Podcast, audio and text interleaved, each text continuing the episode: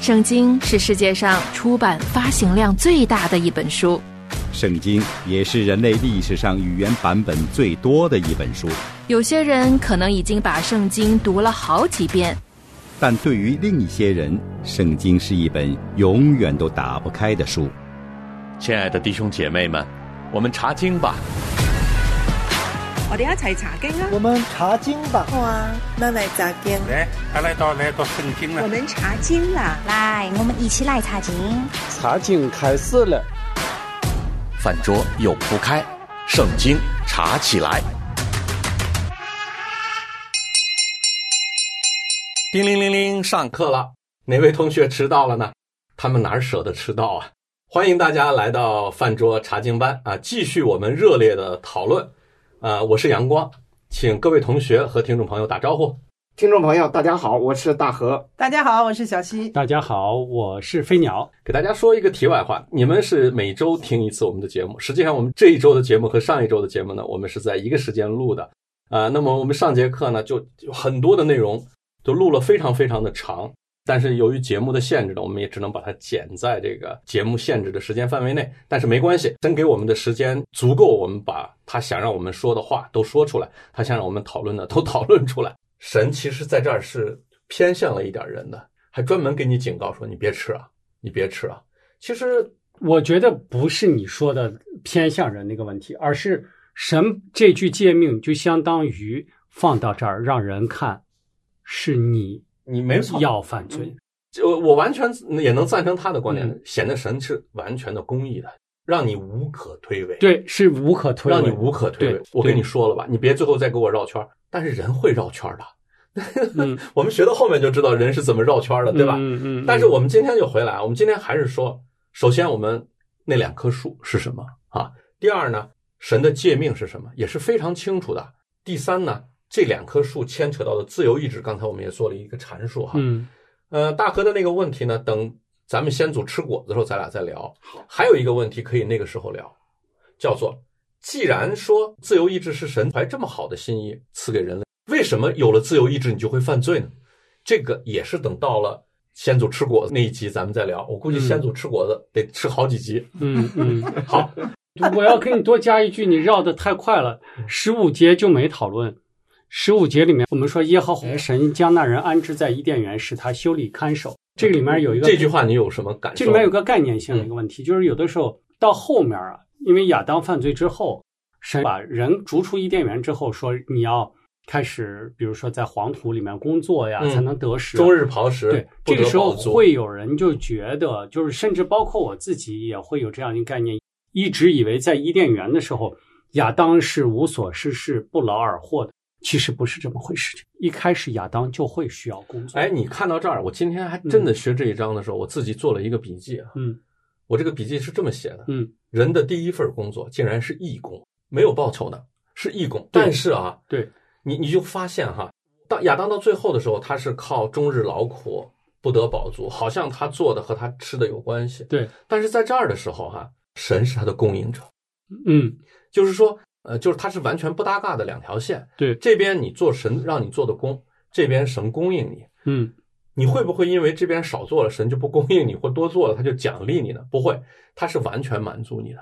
哎，你也会尽心尽意给他去做，所以这是一个非常和谐的过它程。就是一种全善全满足的一种过程，还真。是，就这一节经文让我看到两个满足，嗯神满足，人满足。嗯嗯嗯这句经文呢，其实我也思考过很长时间，嗯嗯就最后这一个看守，嗯让我呢又起了一个问题。嗯当时这伊甸园是非常美好的一个园 我今天早上也在看，嗯还需要人看守吗？呃，说的 keep 是保持的，嗯是保持 keep，对他用的是这 keep 的这个词，当然英文也不是原文了，对吧？但是对可能他在翻译过程中原来用的是 dress，就是说是修理。其实它修理和看守是同样的一个目的。我记得上次大河也告诉我关于星辰的问题，给了星辰它的一嗯有个了它生命它了自然的一个规律。嗯星辰也有它的规律，这个树也有它的规律。也就是说，如果你不去看管它、修理它，或者是保守它，它就不结果子了。嗯，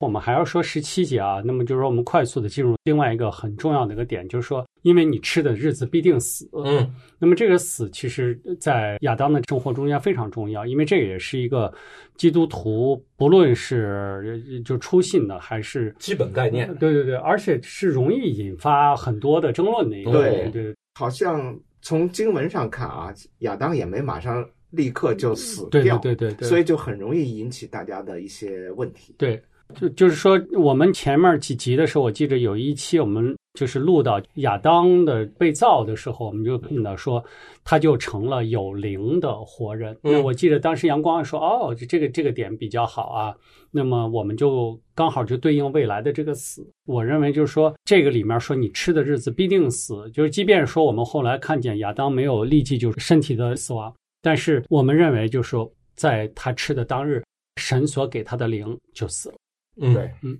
他跟神的关系就就对发生了一个一个分离的一种啊分离对了对对对，刚才大河在上节课里说了，他说，呃，这两棵树呢，就是神放的两条路，一条路通向永生，永生一条路通向堕落永死。那么，在他吃的那个日子，他就踏上了那条路了。死亡的不归路。对对对，而且我们上节课提到的第十五节哈，大家都说到就是神的供应和亚当的工作哈，就这里面我再补充一个呢，嗯就是其实是神给亚当的权柄，嗯嗯很重要的一个嗯点，嗯嗯就是他把他安置在伊甸园，而且呢，他让他在修理和看守的过程中，嗯其实亚当对动植物都有管理的权柄，嗯，嗯体。现了神的权柄。其实人现在在这个世界上，他有一个管理万物的责任。对。这一节是解决了我们所谓的人生三问里呃里面的一个非常重要的对东，西。我就是谁？？我对就是是谁？我是谁的这个点，就是说对你有神的形象，对对，呃你有然后神我要给的干嘛权的？利我为什你么要活在干这什个么世界对上？啊对所以吧说对啊。还有说到死的问题啊，嗯呃，神的这条诫命其实是寓意深长的，嗯就是你吃的日子必定死的时候呢，常常有人说，我看到食物的人是没有死啊，实际的人还在活着。嗯，但事实上，从那天他跟神在灵里断绝了以后，嗯没有神灵里的供应以后，他的肉身其实是走向衰亡嗯、生老病死就产生了。嗯这个东西，如果我们要是和我们的生命或者我们的生活所结合的话，我个人理解就是说，呃，在这个世界上有许多的事情我们不该做，我们做了以后，其实就是沦入到一种犯罪的一种状态，或者是说我们说轻点儿说错误的一种状态，说再重一点儿，我们可能进入到一种邪恶的状态。只不过有的人对这些罪比较敏感，有的人对罪不敏感，就是他生活在这种状态的时候，他并不自知，或者甚至当你给他指出来的时候，他并不对这个东西好像产生那么大的一个共鸣，也就是说对罪的这种不以为然。实际上，亚当吃了以后，他已经死了。只不过，当我们看这个经文的时候，我们还在，一定是有这样的，包括我自己有这这样的一个想法，就是说，如果只是零死了又如何？我认为我的生命还在啊，我还可以花天酒地啊，我还可以在这个世界上存活呀、啊我觉得这种思维方式也会存在。 你是说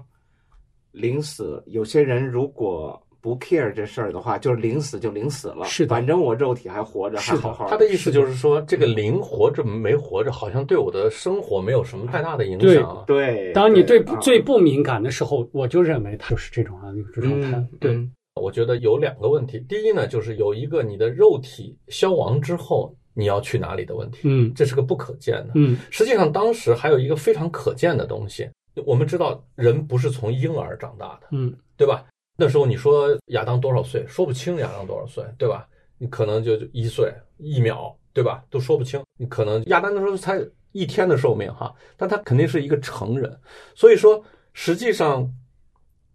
神的这句话哈，就是我我现在也是觉得，因为你吃的日子必死，这个死啊是有太多的含义了。首先，神提出来一个，你选择分别善恶树，也就是你选择背离神之后，你就要与一个之前可以和你没关系的事情拴在一起了。之前和你没关系的事情是什么？是死。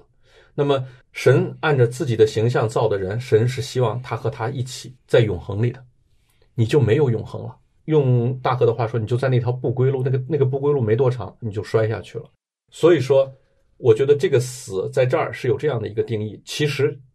之前你可能你的肉体也不会灭亡。那么第二个呢，就是说这个灵死和这个肉体的死，我开始也觉得就这里头有点 trick，就是因为你那个灵死你是看不见的嘛，对吧？肉体死你是可以看得见的，对吧？嗯但是我们现在其实也经常这样定义啊。我们看到一盆花，说这花已经死了，你怎么定义啊？那么这个花是不是就一点绿的都没有了？嗯或者说它外面的这个枝叶是不是就就完全完全的枯黄？嗯它可能还能在眼口残喘个几个月，甚至是几十天，嗯对不对？嗯那么它其实已经死了，我们知道这个花已经没希望嗯了，救不过来了。所以说，在这个上面，我觉得不必纠结呢。但是这个死呢，其实有一个非常重要的定义，在我们学习其他教育，包括学习死后复活，包括学习为什么我们不能靠行为称义，呃，为什么我们是被神拣选的，这都跟死有很大的关系。嗯，如果没有这个的话，就无从谈起。这里的死哈，我们其实更可以理解成这是神的应许之一，也是神的预备的过程。这种死呢，其实是人肉体还活着，但是没有神的同行，没嗯有神的同在，对因此你对神的事情已经是隔绝了，和你无关了，你看不懂了。嗯就是当时神在对他们说话，他们已经听不懂了。因此，在新约中，上帝也有这样的话，就是让死人埋葬他们的死人。对嗯这实际上就是一个和神隔绝的状态对。这种状态呢，事实上两棵树都在，伊甸园所有的美景都在，但是人看不见是神的创造了，享受着神的创造，但是他已经不认神了。最终，为什么神封上了伊甸园的门，把他赶出来？实际上呢，一出来马上就进入了一个面临着死亡、面临着疾病、面临着寿命缩短、肉身逐渐逐渐的就枯竭了、衰亡，衰亡的过嗯程。嗯或者我们这把是它很就清楚的我们把它就理解为就是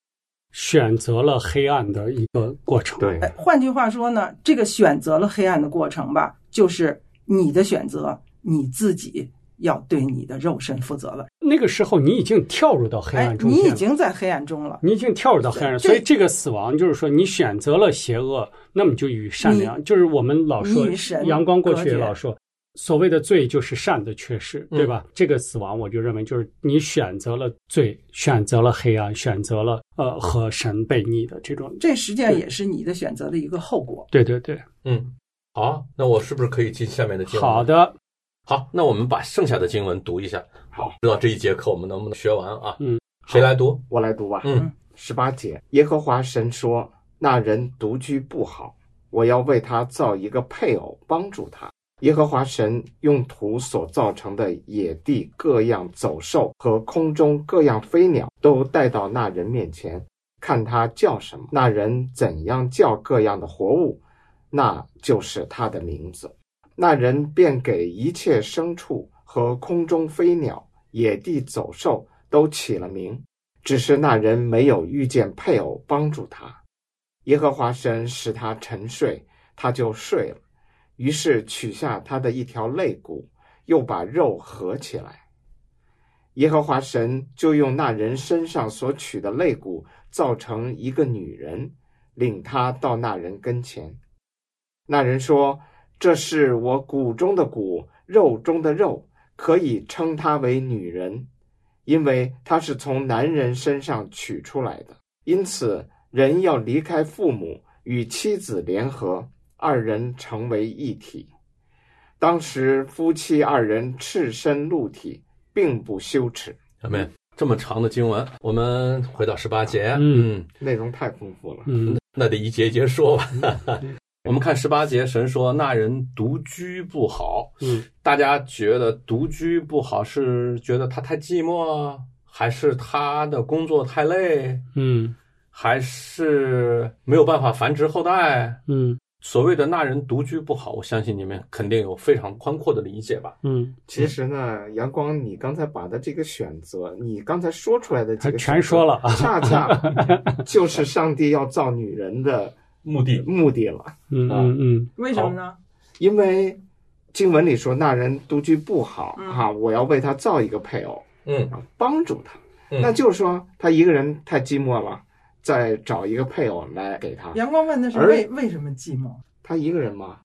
在一个园子那里，又是动物，多又是造点工作，多啊造点人陪他不那好往吗？不还要往下再帮助他，帮助他就是阳光刚才提到，后边经文就说要帮助他，那意味着亚当的工作量还不小 啊，还需要有人来帮助他呢，嗯是吧？而且从后边的经文也能看到，亚当一看见这个女人来了，马上就哦，那是我骨中的骨，肉中的肉。显然亚当非常需要，而且呢，阳光也提到，还有一种造女人的目的呢，就是要繁衍后代。对，可我在这儿呢，特别的看到了神的那个爱，嗯特，别细心呐、特别的能够体会到亚当独居不好，嗯因为只有亚当是神吹了口气的嗯有灵的活人，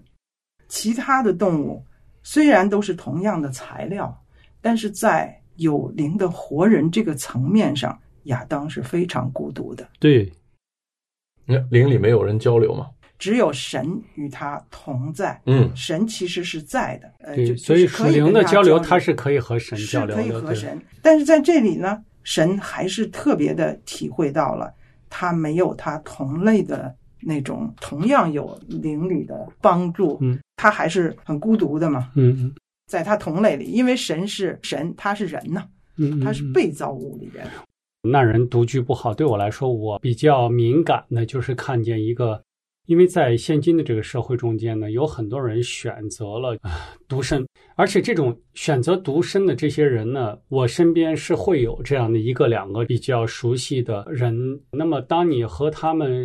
深聊的时候，你会发现有许许多多的是因为各种各样的原因导致，比如说他会怕麻烦，他不会愿意承担责任，，对，呃，不愿意承担责任，嗯不愿意承尽义务，对对，就是包这括些不。要孩子嗯了。对啊，对他他选择独居的原因就是不要孩子呀，或者怎么样。在这里面，我们就看说那人独居不好。我觉得在这个事情里面，神已经给了一个非常大的一个定义，就是这种的，嗯，选择不繁衍后代，选择孤独终老这样的生活方式，其实不是神造人的时候的一种对方对式和目的。对，非常同意。有例外嘛？一定有例外，而且这种东西有例外，不是说神说那人独居不好有例外，而是因为人的软弱有例外。对比如说保罗后面的书信里面对提到的，如果有人呃是他自己觉得我不要结婚或者怎么样的，我们看到，其实我们身边也有一些人啊，他们选择把自己的一生全部献给神嗯啊，他们只是一心的侍奉神。但这这个东西也就是个例外而已。你可以从人的角度说是例外，但是从神的爱人的角度，他是愿意为人造一个配偶的。对我也是觉得，刚才小西说这个问题，就是小西嗯不停的在嗯提出来一个东西，就是他看到神的爱在这里面，而且神说人独居不好，没有说神说你不可以独居。哎，对，还有哈、就是第十九节啊，从这里你又看到神给人的权柄，他把这个动物的命名权呢、也都给了。对了，能命名，他就对他们是有某些权柄的，在在这里，对的，对的。是某些权柄吧，就是是有权所柄有的权柄，就是所有的权这柄。样，啊我我先回到十八节哈，嗯，打击你们一下嗯啊，你们刚才的这个回答呢都不在点儿上。嗯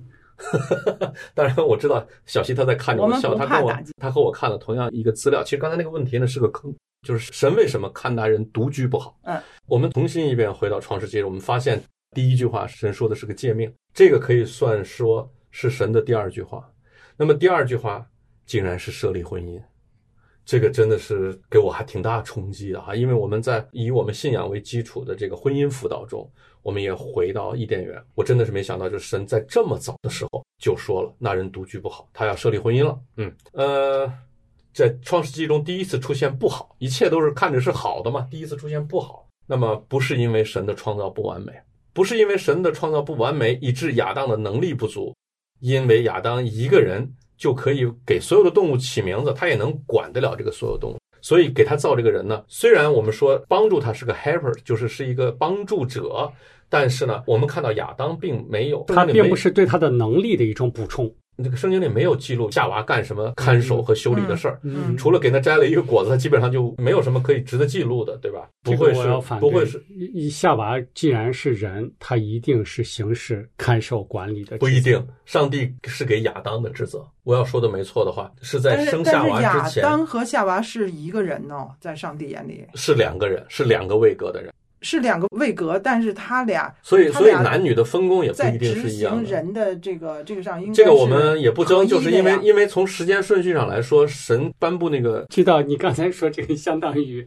把女人的人生三问的这个问号重新没给它错给回去了。这个真的是要回到这儿了来的话，确确实有点不近情理啊。嗯，因为我们都是处在二十一世纪，我们嗯受现在男女平等的影响，嗯我们受男性能做、女性都能做的这种影响，实际上，我倒觉得我在学这段经文的时候，我看到了一个大大的一个标题，叫做“男女不同”，大大的不同。好，我还是回到这儿来。第一呢，他不是因为亚当这个活儿干不完了，或者干嗯不了了，这个我同意，对？吧？ 嗯第二个呢，这个也不是说他孤独，嗯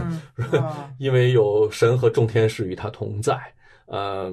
神一定能让他各个地方都很满足嗯啊。第三呢，所谓的就是说，哎，如果没有夏娃的话，那怎么能生出成千上万个人来？这个更不存在哈，因为我们看到神造亚当和造夏娃都是无性繁殖，同意。而且刚才我们前面儿上一集我们就说到，应该这个状态是一种全满足的状态对，所以它这个里面应该不会有，就是真的体验里面的那对种孤独就的这不种，会有他的这嗯种对不满足的。对那么神为什么要造一个配偶来帮助他呢？啊，我们看到有一些资料总结出两条，我认为说的是比较到位的。第一呢，就是神创造人是要反映神完美的形象的。他造一个亚当，再造一个夏娃，让夫妻二人共同结合呢，反映出神完美的形象来。这个不仅仅是他的外貌啊，而他的属性啊、性情。神的形象里有两个特点，第一就三位一体啊，第二呢还更重要一点就是神的形象是爱，就是爱这是在夫妻中最容易被操练的，也是最常操练的一个东西。那么所以说，反映神完美的形象是神造夫妻的一个目的。我知道这个答案你们会觉得牵强，但是呢，如果你们细细的想的话，包括我们后面深入的讨论的话，我们会发现，神其实有一个目的，我们知道，如果他不赐婚姻给你，他还真的不太好给你表述他的儿子和教会的关系。他借着婚姻可以把他很多东西表达出来，因为婚姻是非常独特的一种呃人类存在的呃这样的一个关系。这种关系呢，是其他的关系都不能替代的。一男一女，一夫一妻，一生一世，是神的一个非常美好的祝福。在这个婚姻里面，很多神的美好的心意就展现出来了。第二点，我认为这一点可能你们相对容易接受。为什么要造夫妻呢？就是让夫妻彼此完全。什么意思呢？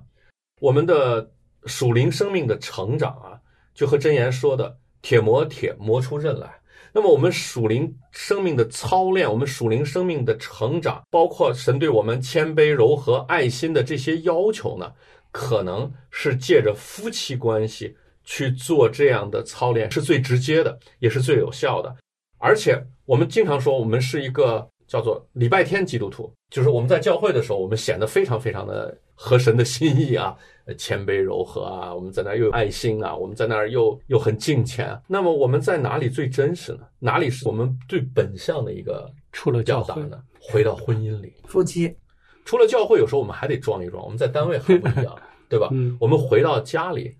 就是说，如果你想让一个人评价你的属灵生命的话，当然最权威的是上帝，另外一个比较权威的人很可能是你的妻子，嗯，嗯而不是你的牧师。对对，因为他特别了解你，他知道你的所有的那些不愿意让人看到的东嗯西，所以神看那人独居不好，要为他造一个配偶帮助他，这句话里头包含的意义其实也是非常丰富的啊。是的，是的，我想把刚才阳光前面提到的一个观点呢，再进一步的往深里再讨论一下。嗯，就是说，神在这儿创造了婚姻，他呢给世人带来了这个婚姻的美好。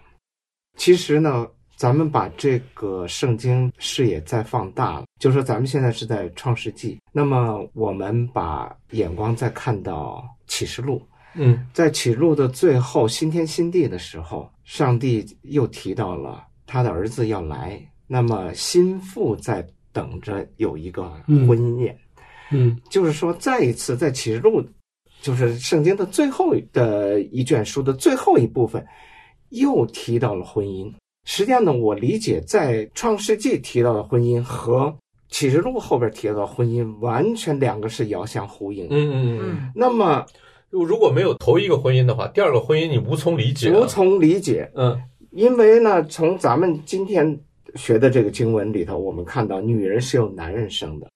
那么从启示录来启示我们的，就是我们教会是从基督产生的，嗯嗯所以呢，基督和教会的关系就如同我们现在的男人和女人的这婚姻关系。嗯嗯所以现在呢，这我们《创世纪》里提到的这个婚姻，实际上我来看的时候，在遥遥的在预示着将来的启示录里提到的那个婚姻，那一个新天新地的婚姻，就是对基督和教会的婚姻。真好，我觉得刚才阳光说的这个操练这个东西，我也就是特别的认同，就是因为我们，呃，如果读圣经，我们看见神一直要求，呃，他的子民不要停止聚会。然后，嗯，对我们来说，我们所领受到的这种教导，就是说，因为在聚会中间呢，你有很多的基督徒，他经常会说我很爱神，嗯我愿意和神保持的关系是我自己独有的这种关系，我一对一的和神的关系，嗯嗯这个角度是没错。嗯但是呢，呃，如果不操练和人的关系的时候，其实很多的时候我们就会发现，你想去和一个你看不见、摸不着的这个神去表达你的爱和去展示出你的爱的时候，它很困难。嗯当你和人在聚会的过程中间，因为神说你要爱人爱神，对吧？嗯那么你在人你都不会爱的时候，嗯显而易见，我认为这个爱神的这个过程应该是非常困难的。嗯那么你刚才说这个婚姻这个关系也一样，就是可能我们对教会的这个关系，呃，我们在和我们自己的家里的这个配偶的这个过程中间，我们就不停地在操练嗯，和教会的这种的关是系，的就和不能停止聚会的这个道理是的是一样的。是对的。是的。我们的下课铃声马上就要响起来了，我们在下节课和大家继续分享。谢谢大家，再见。再见再见大家再见。你在这里，你是，嘿，你是起初的，幕后的，昔在今在永在的主，全心敬拜你的声欢呼，高扬被高举，公益的日头如光照耀，万国赞叹你的荣美，世界公益主名能晨曦，昔在今在永在的君王。这里有荣耀，这里有荣耀，在上，嘿，这里有荣耀，这里有荣耀，这里有荣耀，哈利路亚，哈利路亚，哈利路亚，这里有荣耀。哈利路亚，哈利路亚，这里有一直有流。哈利路亚，哈利路亚，这里有光明之友，敬拜神一如众水涌流，有我的主你在这里，你是，你是起初的，幕后的，昔在今在永在的主，全心敬拜你，大声欢呼，高扬被高举，公义的日头如光照耀。万国赞叹你的荣美，圣洁公义主明亮晨曦，昔在今在永在的君王。再次你是，你是起初的，幕后的，昔在今在永在的主，全心敬拜你，大声欢呼。哎